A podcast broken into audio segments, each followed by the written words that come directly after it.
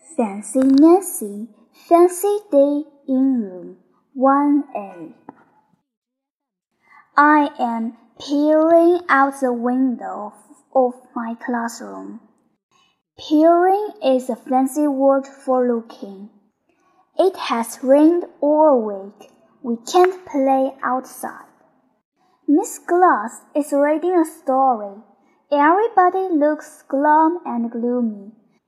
That's a fancy word to say we are in a bad mood. She puts down the book. Class, we need something fun to look forward to. Miss Glass says. Does anyone have idea? We all sit and ponder. That means we think hard. Clara says, Let's go bowling. Robert says, Let's go see a movie. Miss Glass says, Those are interesting ideas, but let's think of something to do in school. At home, I ponder while I pick out a dress for tomorrow. I never feel glum or gloomy in this fancy dress. Being fancy is fun. It makes me happy. Oh la la! All of a sudden I have an idea. My pondering has paid off. The next day at school I say, What if we have a fancy day? We can wear fancy clothes and eat fancy food and use fancy manners. Lionel holds up his pinkle. Oh, darling, he says, You must try the baked worms. Miss Glass looks stern. That means now is not the time to be silly. I think this is a great proposal, Miss Glass says. She explains that a proposal is like an idea.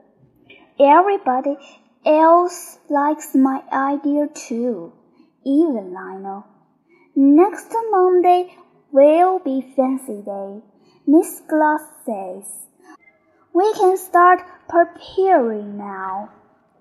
We make fancy placemats.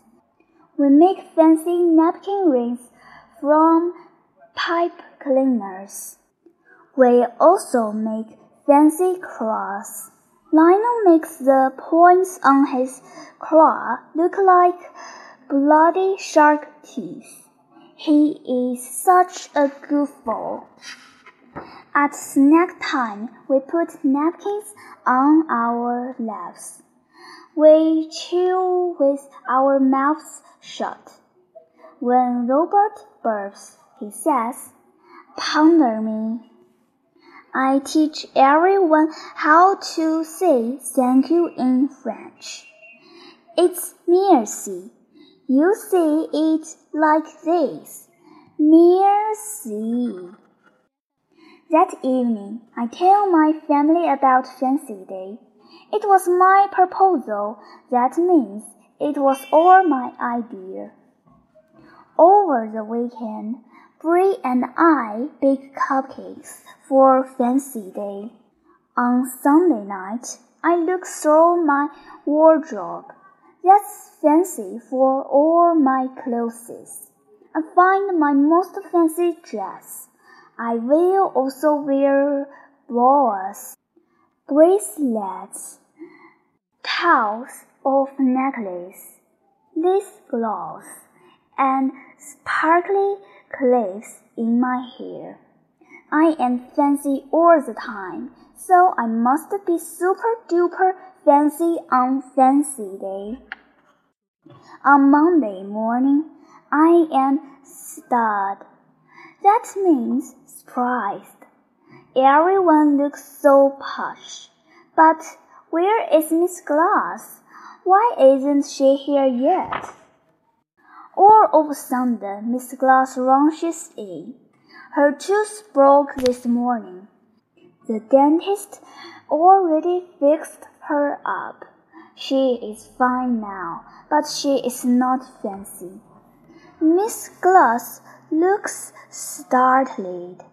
That means surprised, only in a bad way. Oh no, she cries. I left all my fancy stuff at home. We tell Miss Glass not to feel bad. You can have my clips, I say. Bree offers her boa. Everyone helps dress up Miss Glass. It is like playing with a giant doll. In no time, she is super posh. Soon it is party time. Miss Glass says, We must thank Nancy for Fancy Day. The kids all lift their cups of lemonade. Everybody's pinkle is up, but no one says thank you. They all shout, Merci.